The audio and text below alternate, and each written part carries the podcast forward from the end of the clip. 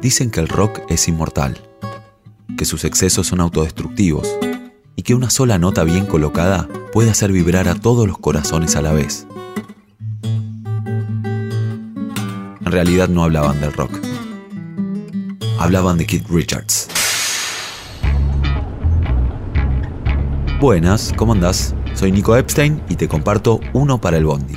Hoy nos metemos en las memorias de Keith Richards, con su autobiografía Live, editada por Global Rhythm en 2013.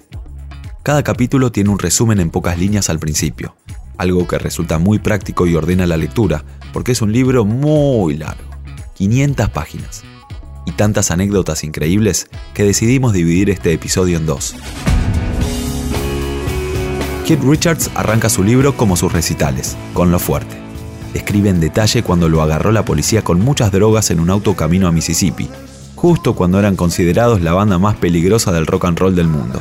Año 1975, cuando se dio el gusto de tocar blues junto a Muddy Waters. Recordemos que el nombre Rolling Stones es en honor a una de sus canciones. En la solapa del libro de Richards, él dice con ironía, Esta es mi vida. Aunque les cueste creerlo, no he olvidado nada. Pero cada tanto se le escapa algún detalle. Por eso invita a otro narrador o narradora a contar la anécdota. Su madre Doris, su ex esposa, su hijo, varios músicos y compañeros de la noche, aportan su punto de vista de varios eventos donde la memoria de Richards está un poco borroneada. En el capítulo 3, el libro se transforma en una biopic. Podés ver al pequeño rebelde Richards en la primaria, típico de hijo único. Lo expulsaron, aunque le fue bien en los Boy Scouts. Llegó a ser líder de la patrulla. Finalmente fue a parar a una escuela de arte donde arrancó con sus primeras actuaciones. Recuerda que la primera vez que tocó fue para menos de 10 personas, pero se levantó a una de las chicas del público y pensó, esto de la música tiene futuro, ¿eh? Además de las anécdotas, lo mejor del libro es su relación con Jagger. Lo conoció porque eran vecinos, vivía a unas cuadras e iban al mismo colegio. Parece que Jagger siempre fue muy celoso con los amigos de Richards, los músicos sobre todo. Jagger, obsesivo, les hacía la vida imposible para distanciarlos.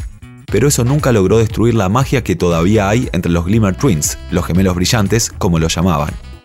En el libro describe muchas aventuras nocturnas que compartieron, como la visita a la mansión de Playboy durante una semana. También aparecen las mujeres que se robaron, por ejemplo, Anita Pallenberg.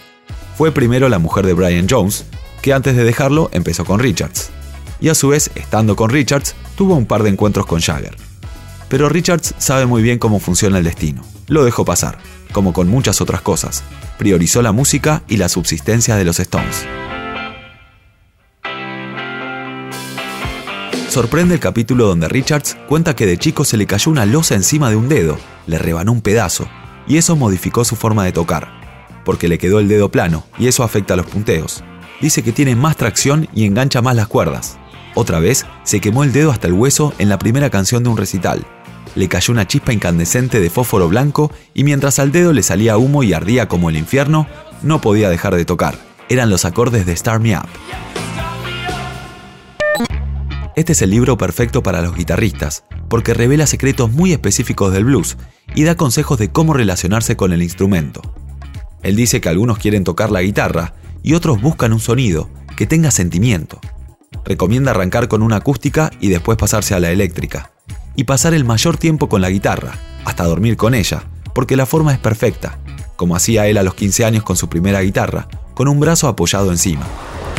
En sus memorias, Keith Richards cuenta que aprendió todo lo que sabe de escuchar discos y tocar. Dice, no necesito papeles, pasar por las partituras, directamente del corazón a los dedos. Y en el libro dibuja un pentagrama como si fueran los barrotes de una prisión en donde están encerradas las notas musicales. Se genera tanta intimidad leyendo este libro que es como si un abuelo rockero te estuviera contando sus aventuras de la noche y cada tanto te frenara para que le sirvieras Jack Daniels cuenta que el origen de los Stones fue el mismo que cualquier par de pibes que se ponen a tocar. Buscaban temas conocidos, él se aprendía los acordes, Jagger la letra, y así iban aprendiendo, divirtiéndose, sin la necesidad de impresionar a nadie. La Stone manía fue equivalente a lo que experimentaron los Beatles. Richards nos da cátedra del contexto social y cultural de los 60 Las mujeres abrieron la compuerta de su líbido y poco les importaba la música. En los recitales ya no se escuchaba nada. Por ejemplo, una vez tocaron la canción de Popeye el Marino y nadie se enteró. Richards es muy consciente de que les tocó a ellos, pero podría haberle pasado a otros. y la logística de la salida de los shows era tan caótica que una vez en Chester los obligaron a salir por el techo de una casa. De repente todos desaparecieron y quedaron los cinco arriba del techo, y encima empezó a llover a cántaros. Fueron los primeros sucios y desprolijos del rock and roll, el fruto prohibido con gran marketing gracias a Andrew Oldham, quien usó el periodismo para difundir la frase, ¿dejaría que su hija se case con un Rolling Stone? Andrew los obligó a componer su primera canción, los encerró en la cocina y no les abrió hasta que terminaron de componer Let's Spend the Night Together. Imagínate ser el novio de la hija de Richards. En el libro, Patty Hansen, su actual esposa, cuenta que Richards fue un desastre cuando le presentaron al novio de la nena.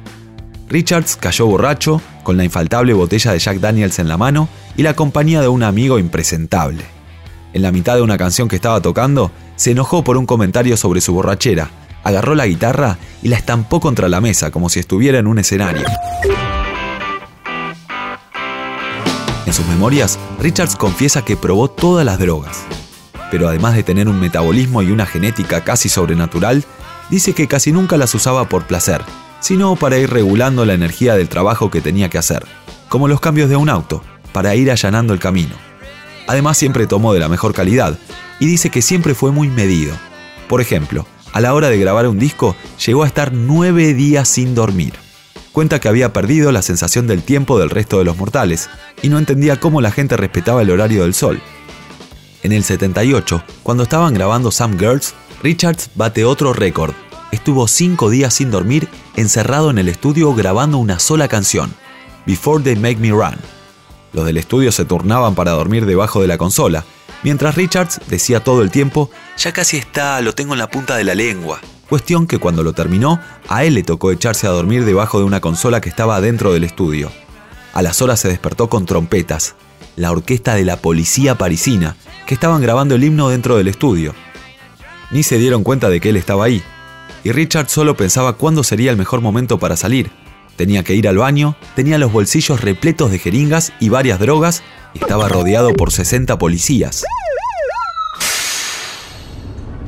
Bueno, hoy llegamos hasta acá, dejamos para el próximo episodio donde vamos a seguir con las memorias de Keith Richards y su relación con la muerte, las mujeres, su carrera solista y los momentos más picantes con Jagger. No te lo puedes perder. Soy Nico Epstein. En las redes me encontrás como arroba Nicolás Epstein Locutor. Esto fue Uno para el Bondi. Si te gustó, por favor compartilo, así otros también pueden escucharlo, ¿sí? Y acordate de seguir el canal para no perderte ningún episodio. Te agradezco muchísimo por haber escuchado y nos encontramos la próxima. Dale, chau chau.